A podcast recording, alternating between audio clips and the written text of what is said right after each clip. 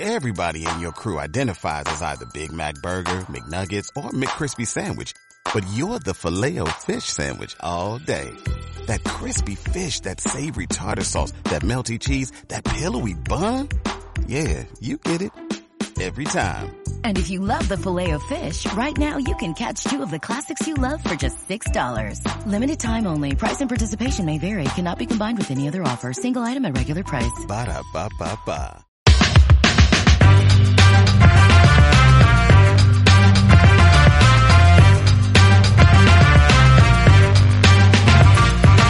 Hola, soy Ana Vallabriga, escritora a cuatro manos con David Zaplana de novelas de misterio.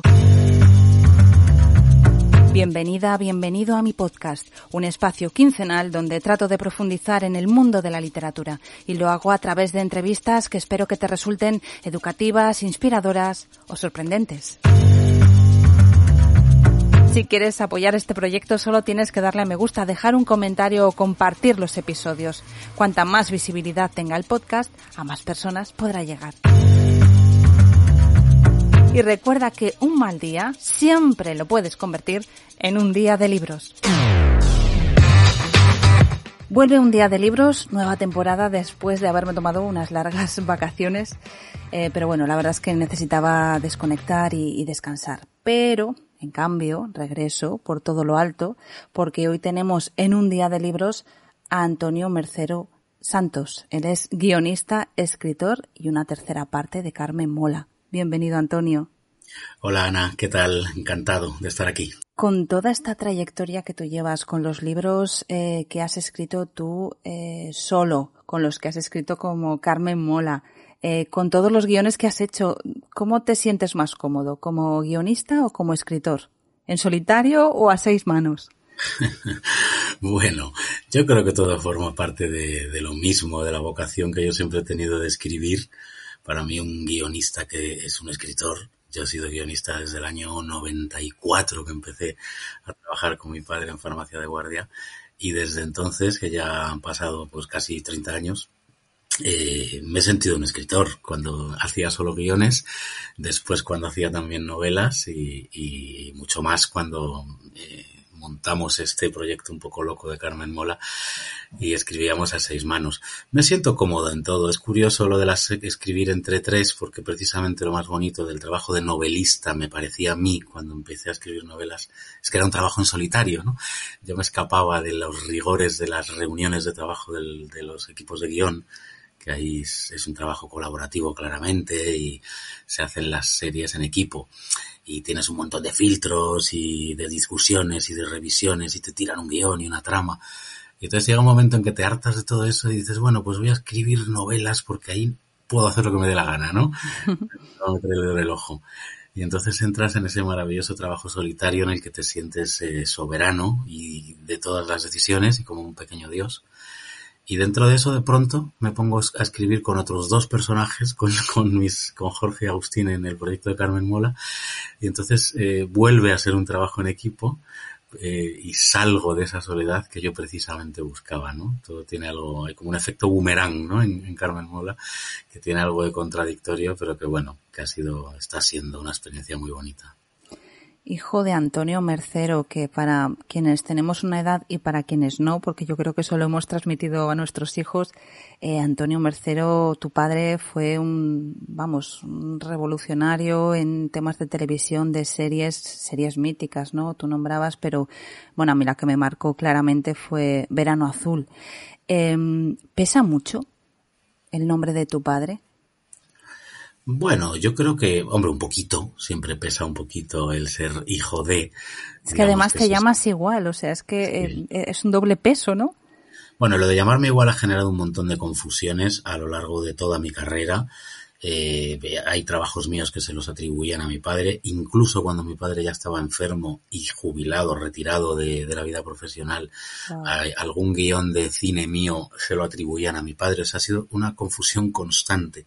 Lo primero que yo firmé como periodista, el primer artículo Antonio como Antonio Mercero, que era una rueda de prensa que hablaba de unas becas al mundo del guion, una cosa muy anodina y muy, muy tonta.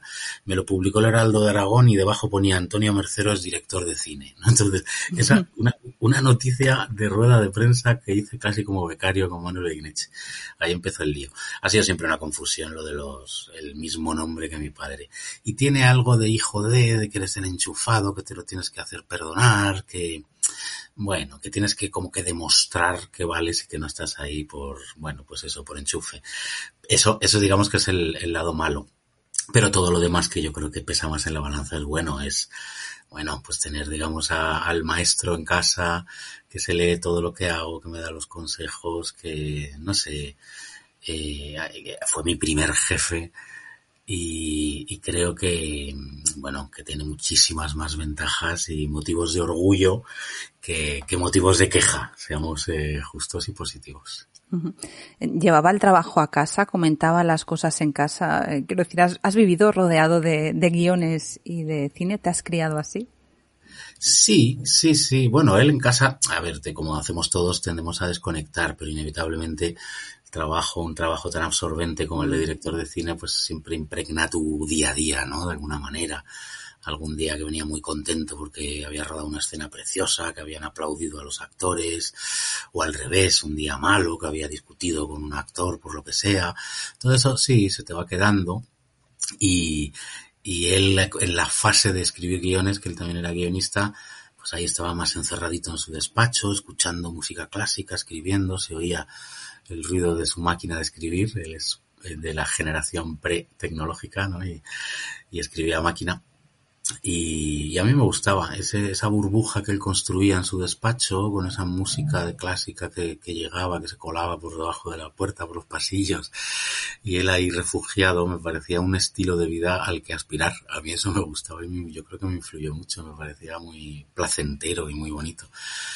Y, bueno, sí, ya cuando yo fui siendo mayor ya me daba a leer algún guion para pedir mi opinión y hablábamos bastante de, de películas, de cómo lo hacían otros en otras películas, los guiones, de los efectos que conseguían. Y era bonito, poder hablar de cine con él y de, y de escritura en general con él era algo muy bonito.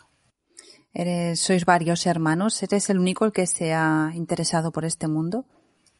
No, mi hermano Ignacio también se ha interesado, es director de series de televisión. Lleva también un montón de años. Empezó, como siempre, en este trabajo de meritorio, de dirección, de auxiliar de dirección, todo eso. Y ya lleva muchos años dirigiendo series de televisión. La última así famosa Entrevías, en Telecinco, que ha sido un, un bombazo. Pero ha estado en un montón de series así muy conocidas.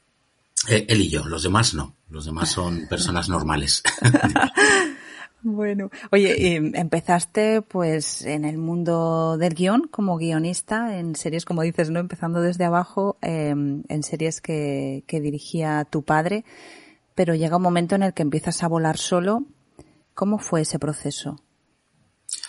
Bueno, el primer, el primer, la primera serie fue con mi padre, sí. Yo primero eh, me dediqué al periodismo, estuve tres años con Manuel Guineche haciendo, bueno, en su agencia Faxpress y luego estuve en Nueva York de, de, colaborador de la Gaceta de los Negocios y bueno, estudiando inglés, estudiando también narrativa.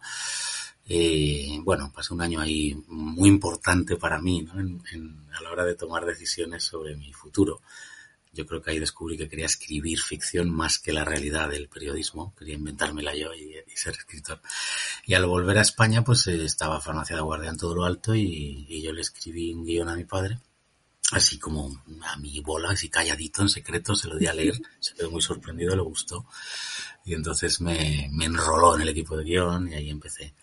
Y luego a partir de ahí, eso te hablo del año 94, todavía las series, eh, Farmacia de Guardia es casi la primera o de las primeras series de las televisiones privadas. Uh -huh. es, era todo muy embrionario el mundo de las series y del guion. Había mucha jungla ahí, ¿eh? te metías en proyectos que no prosperaban, con productores un poco piratas o mafiosos que no te pagaban.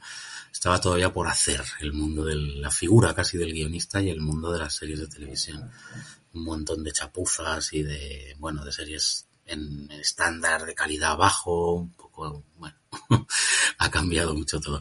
Esos fueron yo creo que los finales de los años 90 y yo creo que a partir de los 2000 ya empieza la primera época dorada, ¿no? De las series que bueno, pues las series de Globo Media, míticas, eh, periodistas o compañeros o Hospital Central en la que trabajé yo de Videomedia, el comisario, no sé, ahí empezaron a hacerse ya series mejores y que conectaban mucho con la gente, con el público. Y fue la primera edad de oro, yo creo, de las series de televisión. La segunda se está viviendo ahora con el boom de las plataformas. Y, bueno, pues yo he ido recorriendo todas esas etapas, también la crisis económica feroz que paró la producción televisiva en los años 2010 y 2011 por completo, casi por completo, años muy, muy difíciles. Pero bueno, luego nos esperaba este boom de las plataformas que para los guionistas, bueno, para todo el mundo del audiovisual está muy bien porque ahora hay bastante trabajo y, y las series se hacen mejor y el, la figura del guionista ha ganado en prestigio y en predicamento, ¿no? Ya un guionista cuenta. Antes era como un mal necesario para los productores, el guionista, y ahora no, ahora es una figura esencial, se le respeta, es el creador de la serie y bueno, ha cambiado mucho, mucho, mucho desde que yo empecé. Mm, hablaba el otro día con, con, un guionista y me comentaba que, que, a la hora de empezar era simplemente eh, sabías juntar cuatro letras, ya, ya, ya entrabas a trabajar como guionista. No había ni siquiera una preparación, ¿no? Estaba todo, como tú dices, por hacer. Sí, sí, es que no había dónde estudiar guion. Yo no, no había academias de guion, ni una. No, no existía la escuela de cine, entonces estaba cerrada cuando yo empecé. Había estado abierta en los años 70, 80. Yo cuando tenía que estudiar, decidir que estudiar, estaba cerrada. ¿Y por qué y se no cerró? ¿Lo sabes? Pues no lo sé. La verdad es que no lo sé pero de pronto se cerró. Esta, no lo sé, no lo sé qué pasó, qué clase de rencillas o de mm. problemas había. No. Y no sé en qué año la reabrieron, pero desde luego no en los años en los que yo tenía que decidir que quería estudiar. Entonces era un poco, era un páramo aquello. Yo estudié periodismo porque era lo más cercano a la escritura que encontré. Era eso o hispánicas. Hispánicas me parecía como demasiado teórica la carrera aunque me gustaba la idea de que te hacían leer mucho, mucho clásico y mucha cosa, pero, pero periodismo me parecía que era una escritura más práctica y más, no sé, más pegada a la actualidad. Aunque luego vi que no era así, era una, una carrera también muy teórica y, muy mal orientada, ¿no? Salías un poco casi como habías entrado, no, no, no se aprendía demasiado, o por lo menos a escribir, que era lo que a mí me, me gustaba. Total, que al final el aprendizaje de los escritores, tanto de guion como literarios, en mi época era leer mucho, leer mucho, leer mucho, que eso sigue rigiendo hoy, y probar mucho, probar tus fuerzas, escribir, lanzarte a escribir un guion, como tú decías antes, juntar cuatro letras y a ver si a alguien le, le suenan bien y me meten en un equipo de guion, o hago una prueba de escribe una comedia, una escena dramática y una cómica, ¿no? Que es la, era la típica prueba que se les hacía, se nos hacía a los guionistas principiantes de entonces y que esa prueba la, la leyeran en cinco minutos y dijeran, venga, vale, me, me sirve, venga, ya está, estás en el equipo. Era todo un poco así. Sí, da hasta un poco de ternura pensarlo. Ahora ya está todo más profesionalizado. Hay un montón de, de escuelas para, para aprender a escribir guion o novela, literatura y, o literatura dramática, no sé, cualquier cosa. Y, pero en mi época no, teníamos que ser un pelín autodidactas. ¿Y se puede aprender a ser eh, guionista o escritor? ¿O hay algo innato que, eso no, se enseña en ninguna academia? Bueno, claro que se puede aprender. Yo creo que, que hombre, un poco de, talento inicial o de como una, lo que podemos llamar un don para la escritura, para mirar la realidad y traducirla en historias de ficción, eh, puede ser que se tenga, ¿vale? Un talento natural pero yo creo que un escritor está aprendiendo todo el rato, todo el día, de lo que lee, de lo que ve, de lo que escribe. Porque escribir es siempre enfrentarte a tu propia medianía casi, ¿no? A tus limitaciones. Tú te lo imaginas todo súper claro en la cabeza cómo va a salir la historia y cuando te remangas y te pones a escribirla, lo que te sale es un, una manifestación muy pálida de lo que tú te habías imaginado porque es muy difícil escribir bien, muy difícil. Entonces te das cuenta de que tienes que seguir mejorando y, y escribiendo mejor, que para algunos es ir despojándose de artificios, para otros es proponiendo o buceando en territorios menos cómodos, para, para uno mismo, ¿no? Escapar de la autocomplacencia, no sé, cada uno tiene sus tics, sus defectos y para mejorar tienes que detectarlos y, atreverte, ¿no? Con otras, otras cosas o otros modos de escribir. no sé, más, más directos o más, no sé, cada uno, depende de cada uno. Pero yo creo que es un aprendizaje continuo el de la escritura. Nunca se termina de aprender, nunca. Continúas tu trayectoria, empiezas a, publicar, bueno, a escribir libros primero, obviamente. ¿Cómo fue ese proceso eh, de repente cambiar de registro de ser guionista a ser escritor? ¿Cómo empiezas esa primera novela y, y cuál fue el proceso?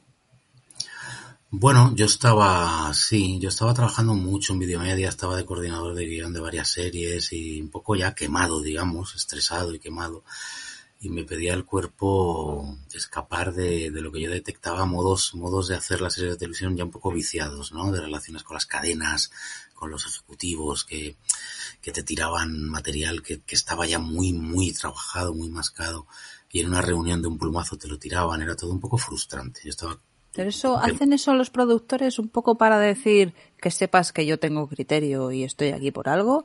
¿O, ¿o por qué? Bueno, pues un poco sí, es como yo soy el que tiene que aprobar las cosas y aunque soy un hombre con corbata que en la vida ha meditado un minuto sobre los procesos creativos, tengo que tomar decisiones y las tomo. Entonces, es muy desagradable que tus interlocutores sean gente tan poco preparada porque son ejecutivos que no tienen por qué saber cómo se escribe un guion. Creo que eso está cambiando también, ¿eh? En las plataformas ahora hay gente que viene del mundo del guion, gente que viene del mundo de la dirección o de la producción. Entonces, ahora están mucho más formados los interlocutores de las cadenas, sobre todo de las plataformas. Pero, pero también de las, de las generalistas. Entonces, pero en mi época, cuando yo estaba, hmm. cuando yo me lancé a la literatura, no era así. Era, era muy frustrante. Entonces el cuerpo me pedía, ya digo, un cambio y, disfrutar de verdad del, del proceso de escribir en otro formato, que para mí el más a mano era la literatura. Entonces me lancé a escribir una novela que se llamó La Cuarta Muerte, que era una, la típica novela primeriza, ¿no? De contar la, entrada en la edad adulta o madura de un chaval que no entiende el mundo, ¿no? De 18 años, que, que está en un centro de menores y sale y no, no, no entiende el mundo, ¿no? bueno. Y eso era un poco poner cosas en mi vida, aunque yo no estuve nunca en un centro de menores ni, ni tuve una vida conflictiva, pero sí que había mucho de mí en la mirada de ese personaje. Me apetecía que mi primera novela fuera muy personal, como les pasa a tantos escritores, y, y, todavía, bueno, había mucha ficción, claro está, pero, pero sí que quería volcar como hacer un poco de exorcismo o de limpieza de todo mi, de toda mi juventud, ¿no? Adolescencia y juventud. Y, y, nada, la, tuve que escribir. Yo entonces trabajaba en una productora, entonces eh, yo llegaba a casa tarde y además tenía dos hijas pequeñas. O sea que no tenía mucho tiempo, pero son, es una novela escrita por las noches, robándole horas al sueño, pero mimándola mucho y disfrutándola mucho. Aunque es verdad que escribir eh, en las horas más cansadas del día, cuando ya estás más cansado, no es, no es lo mejor, pero yo no tenía, en ese momento no tenía más remedio. Entonces, eh, estaba, todavía me quedaban unos añitos para decidir que ya iba a darle a la literatura, que es lo que a mí me gusta, las horas descansadas del día y no las horas cansadas. Pero bueno, con las dos primeras novelas tuve que tirar en sesiones nocturnas agotadoras, durmiendo poco, pero, pero haciendo lo que me pedía el cuerpo hablando con otros guionistas, un poco la sensación que da es que eh, el trabajo de guionista pues requiere de talento y tal, pero es, por lo que tú dices, ¿no? Muy sacrificado y digamos que mezclas esa faceta de artista o creador con la de artesano, mientras que en la literatura quizá te quedas más con esa parte de, de creador, de, de artístico, ¿no? O de arte. Bueno, la principal diferencia yo creo que es que un escritor literario no tiene en realidad un filtro, un jefe que le dé, que le vaya guiando, que le vaya suprimiendo eh, partes de la trama o, afeando decisiones, ¿no? No. Eh, hombre, existe la figura del editor, por supuesto, de la gente, pero no, no se meten tanto. No, digamos que el editor te sugiere, ¿no? Pero siempre tienes tú la última palabra, mientras que el productor Exacto, el productor se arroga la última palabra y en caso de discrepancia la hace valer y en cambio el editor no se arroga la última palabra. En caso de discrepancia cede y deja que el autor se salga con la suya. Entonces eso es una diferencia enorme, sustancial mm. para la tranquilidad psicológica del creador. ¿no? En ese sentido es sin duda mucho mejor el trabajo literario a menos que te estrese mucho precisamente esa libertad y, y esa, digamos, ese vértigo de que no le puedes echar la culpa a nadie porque eres tú el responsable de todo, ¿no? El guionista siempre tiene muchos, eh, mucha gente a la que echar la culpa de que un guion haya salido mal, pero el novelista no. Y hay gente que solo puede llevar mal, ¿eh? Pero, pero bueno, si tienes un poco de estabilidad, digamos, psicológica o de seguridad, eso es esencial en un escritor, al menos mínimo, ¿vale? Tus inseguridades tenerlas a raya, digamos, porque las inseguridades evidentemente las tienes, pero tenerlas a raya. Si has conquistado ese punto psicológico, es mucho mejor el, el, el escritor de novelas que el de guion, en este sentido. ¿Cómo surge Carmen Mola? Porque los tres escritores que formáis Carmen Mola tenéis cada uno sus trayectorias, tanto como guionistas como como escritores, pero de repente en un momento dado decidís empezar a escribir juntos. ¿Por qué? Sí, sí, sí. Pues un poco por casualidad, porque en realidad esto era una de esas muchas ideas que, que, uno pone en marcha, esta cosa de los autónomos, de los guionistas que están siempre moviendo un montón de platillos, ¿no? Porque de pronto se caen tres y pues no te puedes quedar sin nada, tiene que haber dos todavía en movimiento que se sostienen, esas cosas. Y estábamos haciendo La caza a Monte Perdido, una serie de televisión, que es una adaptación, era una adaptación de la novela de Agustín, la, la eh, Monte Perdido que publicó uh -huh. con Plaza y Janés. Y estábamos los tres en ese proyecto y en una reunión de guion tomando unas cañitas, pues no sé, alguien se le ocurrió decir, ¿y por qué no este, este sistema de trabajo del guion que nos va muy bien y que resolvemos enseguida los problemas de las tramas y de los personajes? Hostia, aplicarlo a, a la escritura de una novela podría funcionar. O sea, hacer estas reuniones propone una novela y luego la escribimos entre los tres novelas comerciales que estén cerca de la gente, con historias trepidantes, llenas de giros, o sea, de guionistas, ¿no? Digamos, de, y con arcos de personajes así que puedan ir de temporada en temporada haciéndose más, más complejos. No sé, aplicarlo a la literatura, ¿no? Sacar, menear un poco el árbol, este, del sitio sacrosanto de la literatura, eh, del autor con su mirada y encerrado en su casa, y trasladar a eso las reuniones divertidas, muy fecundas y muy, muy chulas de, de, de guionistas. Y bueno, pues para mí era un, una idea un poco de bombero, porque los escritores, precisamente, lo que, lo que les gusta es que nadie les pueda discutir una idea, ¿no? Y poder llevarla a cabo sin más, sin más filtros. Y esto era subvertir esa, ese espacio de libertad. Hacerla entre tres significa que alguien te puede decir, uh, tu idea no me gusta, entonces ya estás otra vez en el mecanismo del mundo del guion.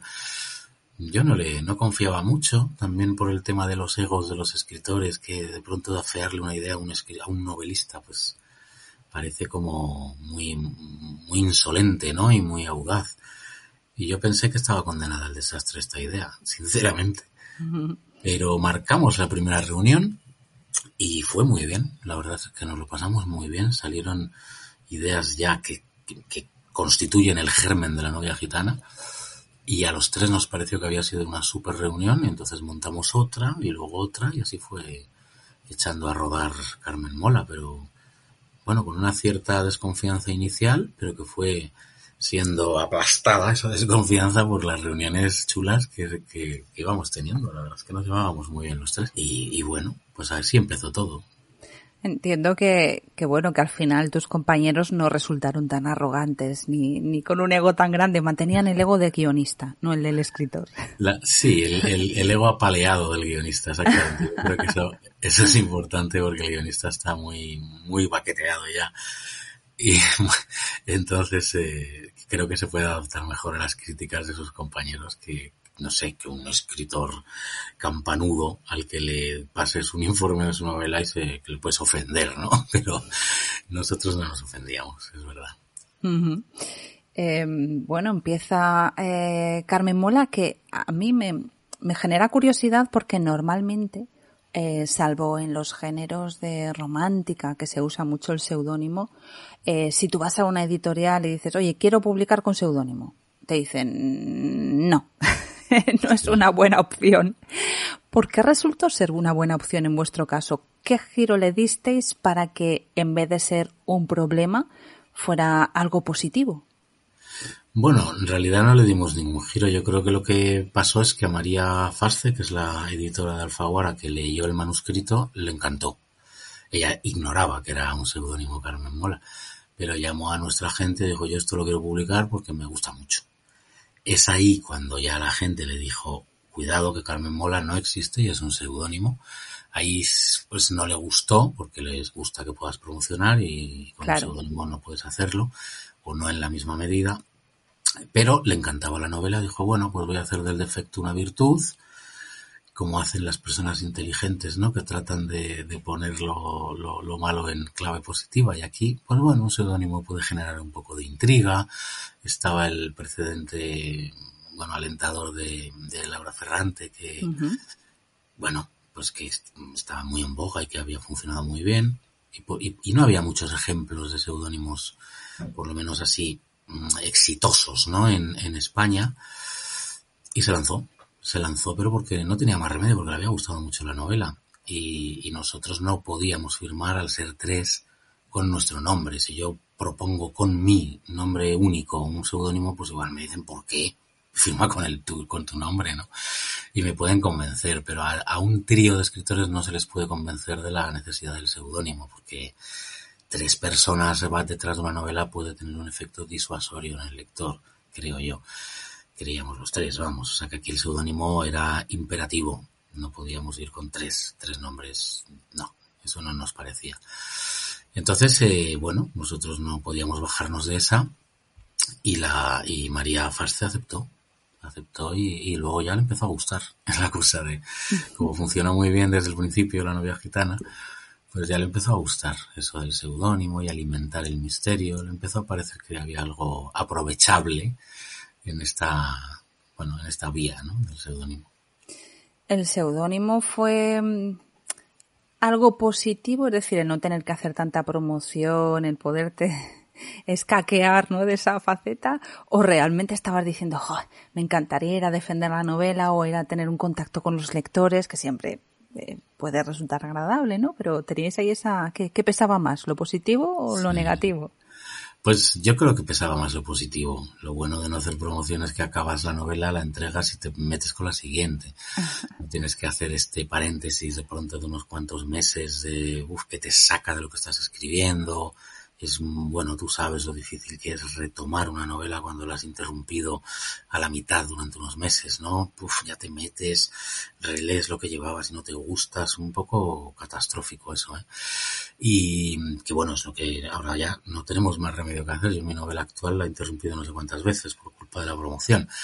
Pero antes no, antes era guay porque entregabas y te ponías con la siguiente. Entonces había un ritmo muy fluido y todo funcionaba muy bien y nos dedicábamos además a lo que nos gusta hacer, que es a construir historias y a escribir.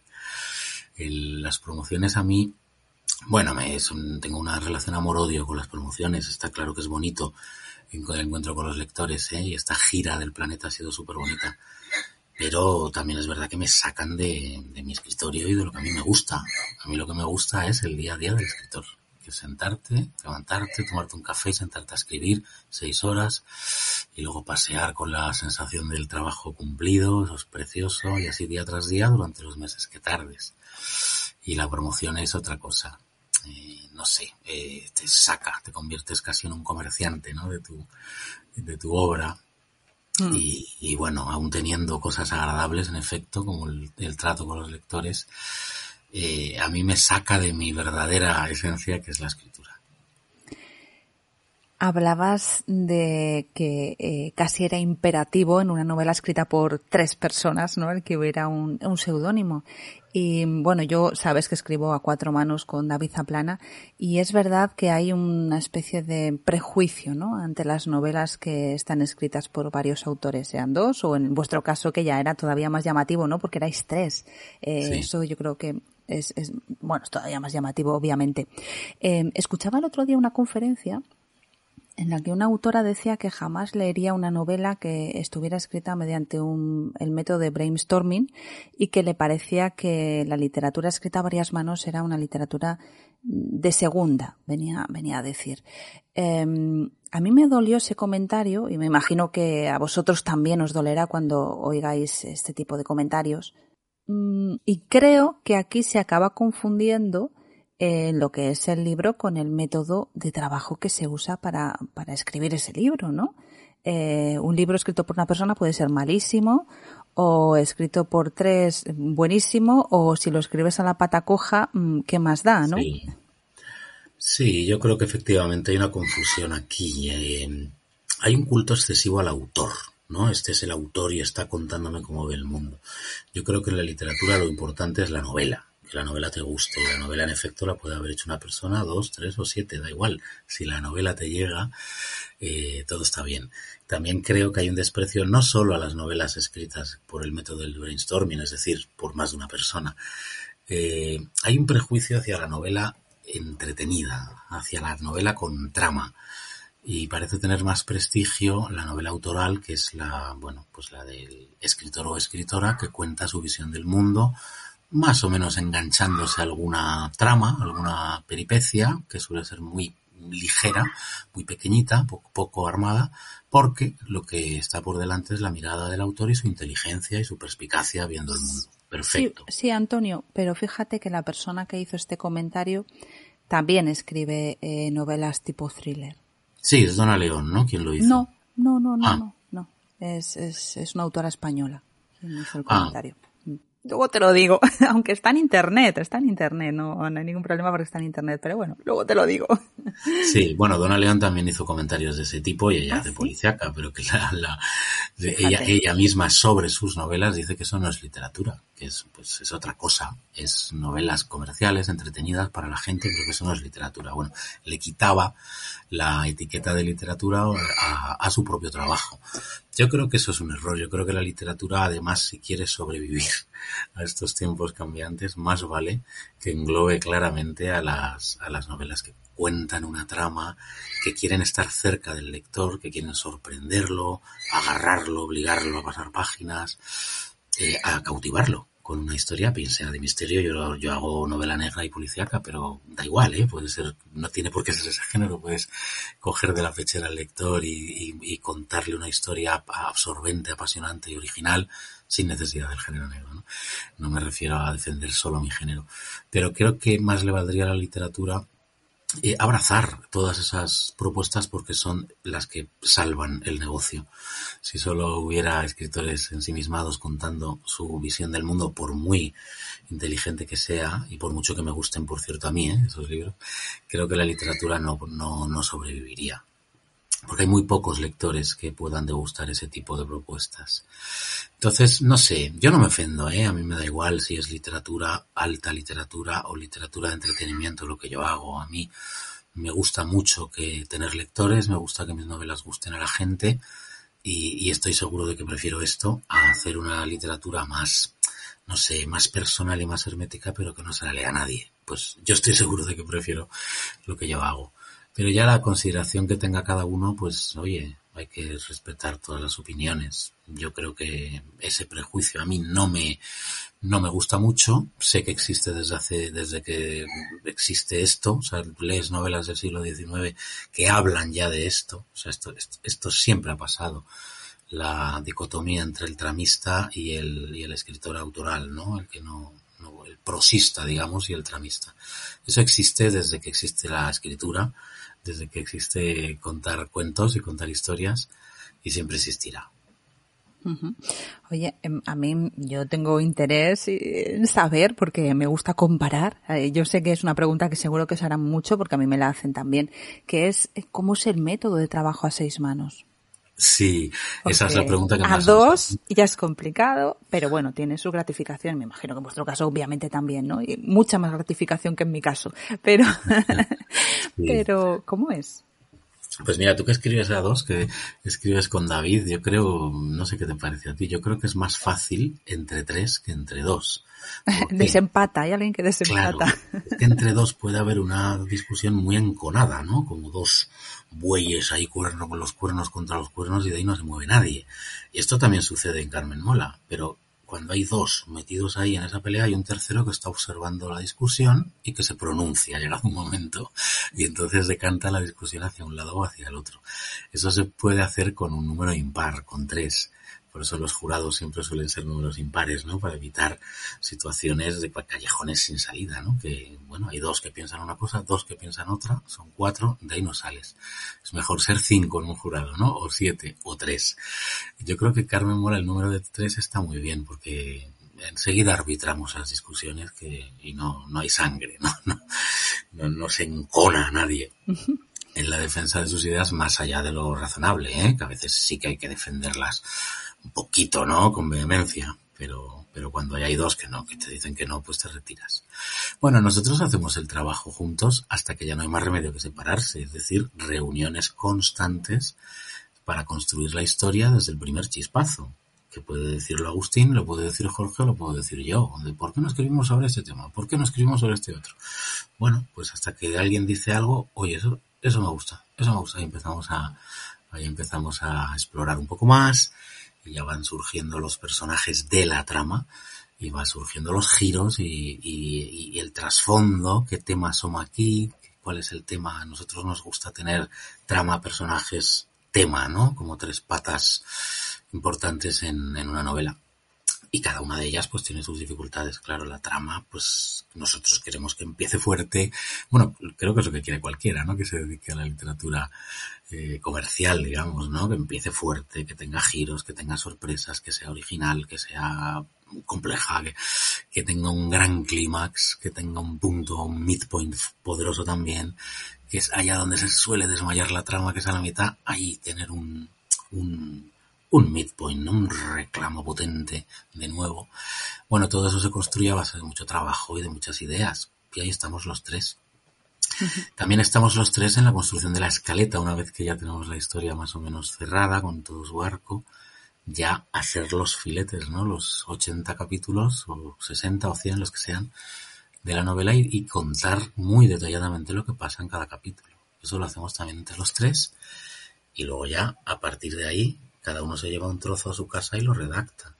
Eso ya es por, en solitario.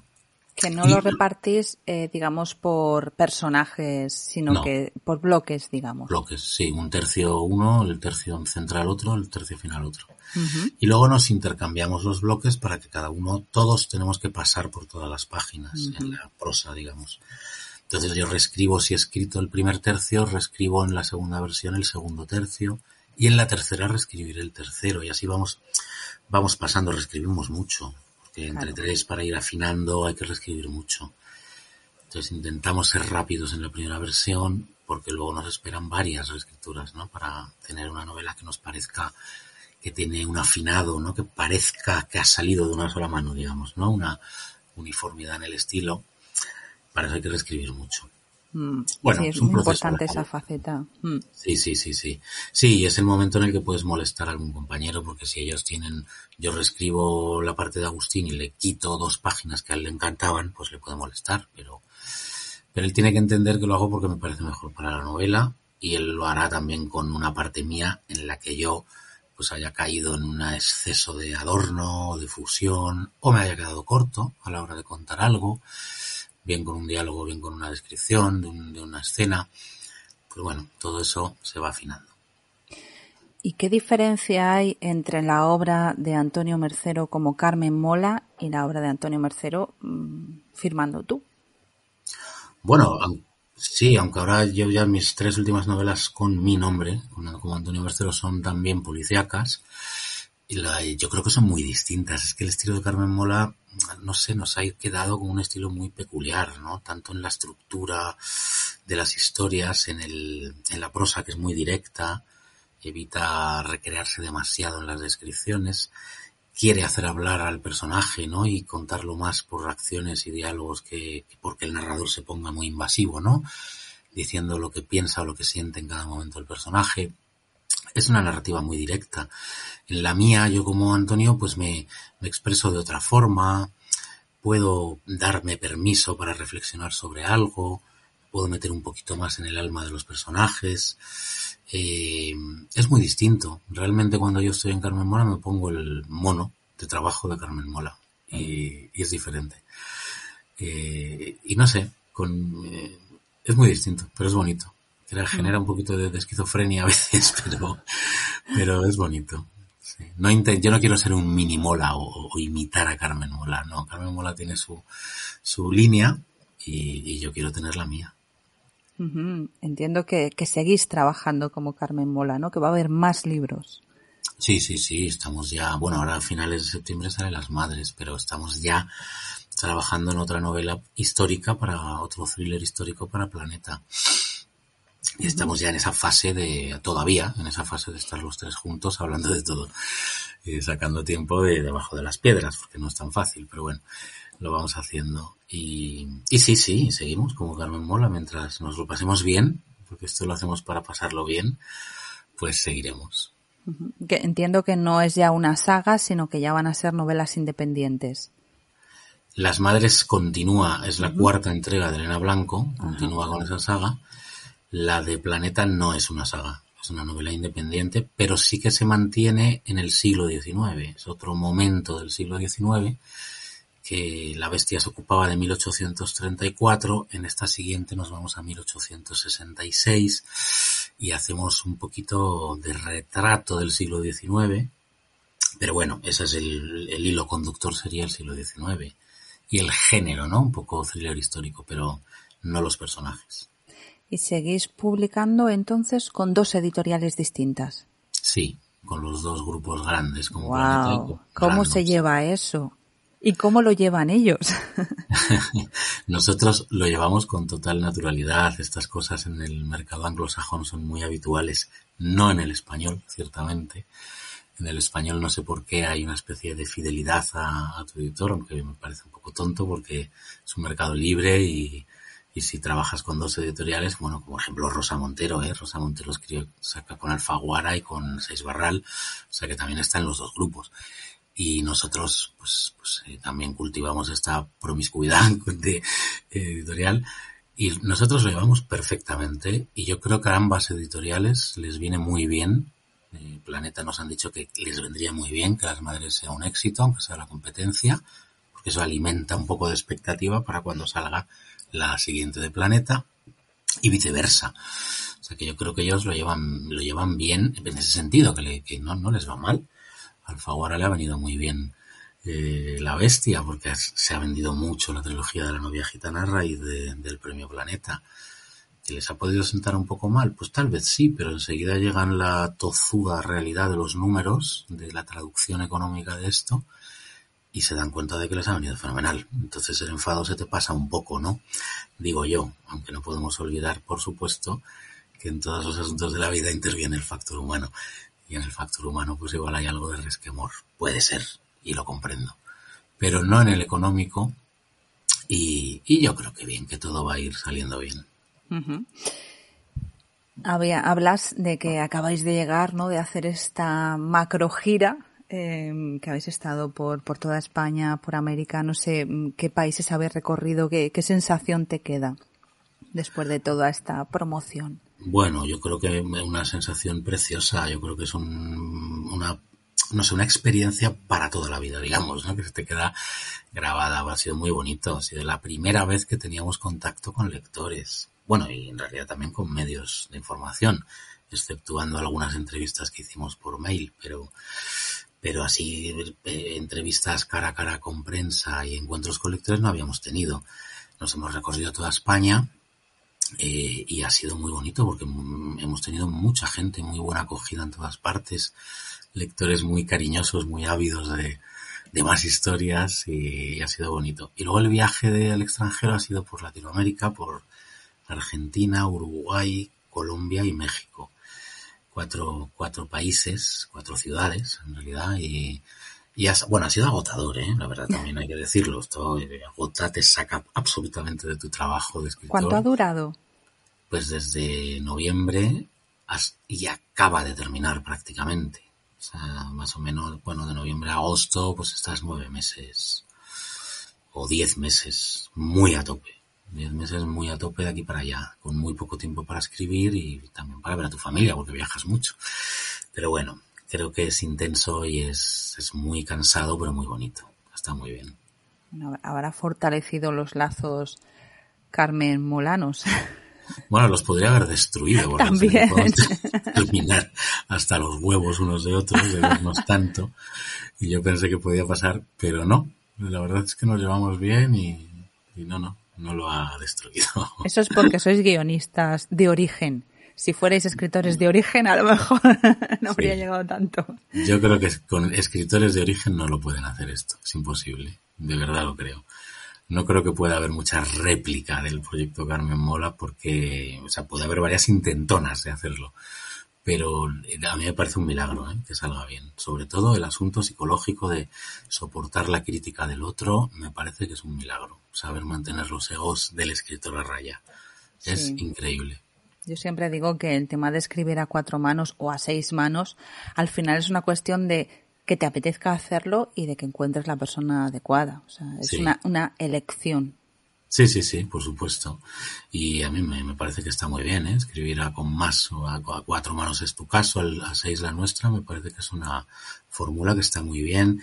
Escapas de la, de esas cosas un poco angustiosas a veces de que no sabes por dónde tirar con la historia, de pronto hay un compañero que te saca las castañas del fuego, te abre una puerta. No sé, eh, la historia va eh, circulando por caminos que tú nunca habrías previsto, gracias al talento de los demás, a las aportaciones de los demás. Y eso es bonito, me parece que es muy bonito.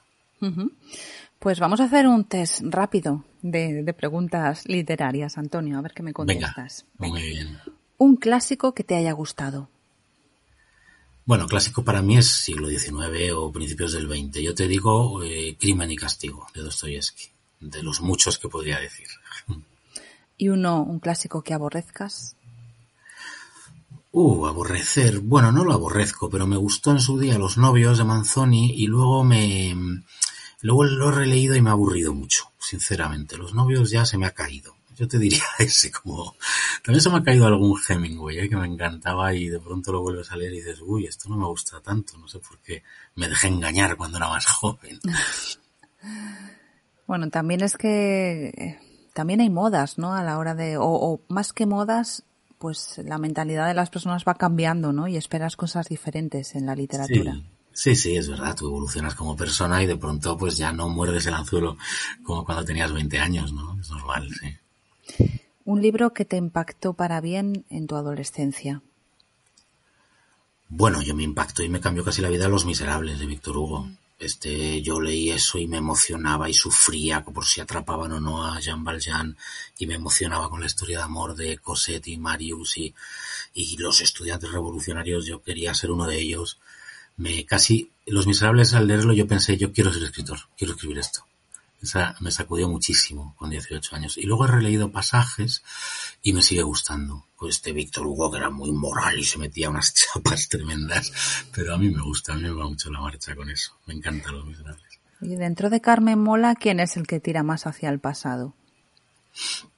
¿Hacia el pasado?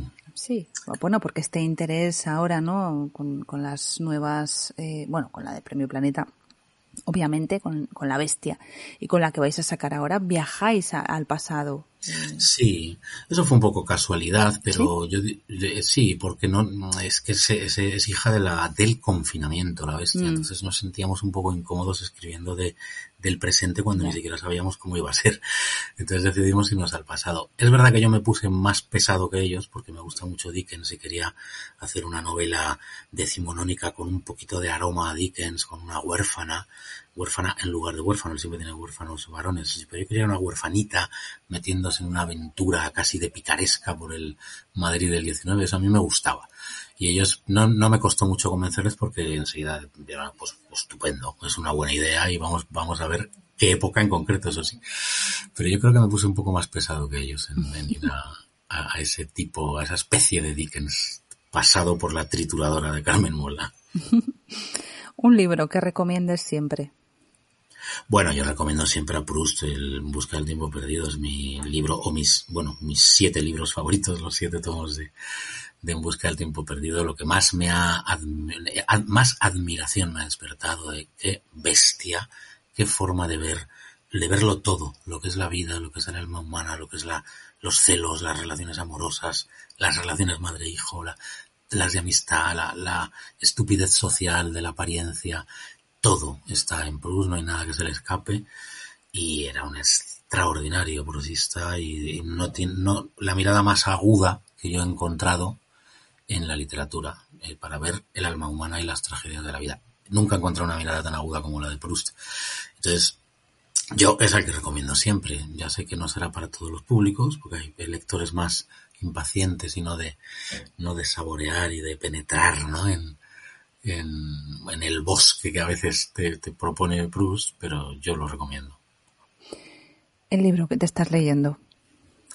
Pues mira, ahora estoy con La ciudad de los vivos de Nicola Gioia, un periodista italiano, que habla de un crimen, es un true crime, un crimen horrible en Roma en el año 16, de dos hijos así de buena familia, veinteañeros, que tras una noche de farra, de cocaína y de alcohol llaman a, a alguien para que vaya al apartamento en el que se están colocando, con idea de subir un poco un grado en su disfrute y ese grado es torturarle y matarle, ¿no? Al pobre incauto que aparece por ahí. Un crimen que estremece a, a la ciudad de Roma y a toda Italia y este periodista en plan carrere o en plan capote se mete a, a intentar entender por qué demonios dos chavales de buena familia y con muchas posibilidades en la vida les dio por hacer esto. Es un libro, ostras, muy impactante. Está muy bueno. Mm. Vaya, sí lo parece. Sí, sí, sí. ¿Cómo es para ti un día de libros perfecto? Un día de libros perfecto para mí es, pues tener las dos o tres horas al día para, para leer. A mí yo ahora me está dando por releer los clásicos, los libros que más me han gustado, los estoy releyendo y me, me gusta eso también me gusta estar informado y leerme lo que va saliendo, ¿no? Pues si saca Huelbeck un libro, leérmelo, o Sara Mesa que sale ahora, leérmelo, me gusta estar informado. Entonces hago una mezcla de libros actuales, novedades, digamos, editoriales, con libros para mí eh, inmortales que son parte de mi vida, de mi esencia, ¿no? De la persona que yo soy, porque me gustaron tanto y, y yo creo que la ficción tiene una parte importantísima en mi, en mi vida en, mi felicidad y en lo que yo he disfrutado en mi vida. Entonces, eh, para mí un día perfecto de libros sería, pues mira, si leo tres horas, una hora y media con, con un Flaubert, un Stendhal y hora y media con Sara ¿Dónde sueles leer? Me gusta mucho mi sofá. Me tumbo ahí en el sofá y leo también en la cama, pero no, no antes de dormir, que eso lo hago a veces, pero son ya las horas cansadas del día y ahí se suele aguantar poco me monto, hay un buen espacio en la cama cómodo, con cojines y me tiro ahí a leer y en el sofá. A mí me encanta. Leer tumbado me gusta mucho. ¿Alguna otra manía lectora? No, antes la acompañaba de música, ahora soy un lector más, eh, bueno, busco más el silencio. Antes me ponía a Mozart o a Schubert y, y me gustaba la mezcla de placeres. Últimamente leo en soledad, o sea, en silencio. No, me gusta más el papel que el, que el Kindle, pero me he kindleizado un poco por, bueno, porque no hay más remedio a veces. Pero me gusta más el papel, olfatear las páginas, soy un olfateador. Y arrugar un poco el libro, no sé, me gusta, eso me gusta. Leer mil veces la contraportada y los agradecimientos. Eso lo tienes con el libro en papel el Kindle no, pero bueno, pues me lo llevo al metro o al médico o no sé qué, para esperar. ¿Y dónde guardas libros? ¿Tienes biblioteca? ¿Tienes los pasillos llenos de estanterías? bueno, en los pasillos no, en el salón tengo una buena biblioteca y ahí tengo mis libros de cabecera, los que más me gustan. He tenido que tirar muchos en mis mudanzas porque si no, pues no, bueno, me comían el espacio, no podía. Pero bueno, mantengo una buena biblioteca de libros que han resistido a mis ataques de, de, de, lanzarlo todo, de regalarlos o deshacerme de ellos. Los que han resistido ahí siguen. Y me gusta ver el salón ahí con mis libros y de vez en cuando mirarlos y sacar uno y leer un pasaje. Eso me gusta. Los libros me han acompañado toda la vida. Pues muchas gracias, Antonio, por habernos acompañado en este día de libros. Nada, un placer, un placer hablar contigo, Ana. Si no quieres perderte ninguna entrevista, suscríbete al canal y recuerda que dentro de 15 días volverá a ser un día de libros.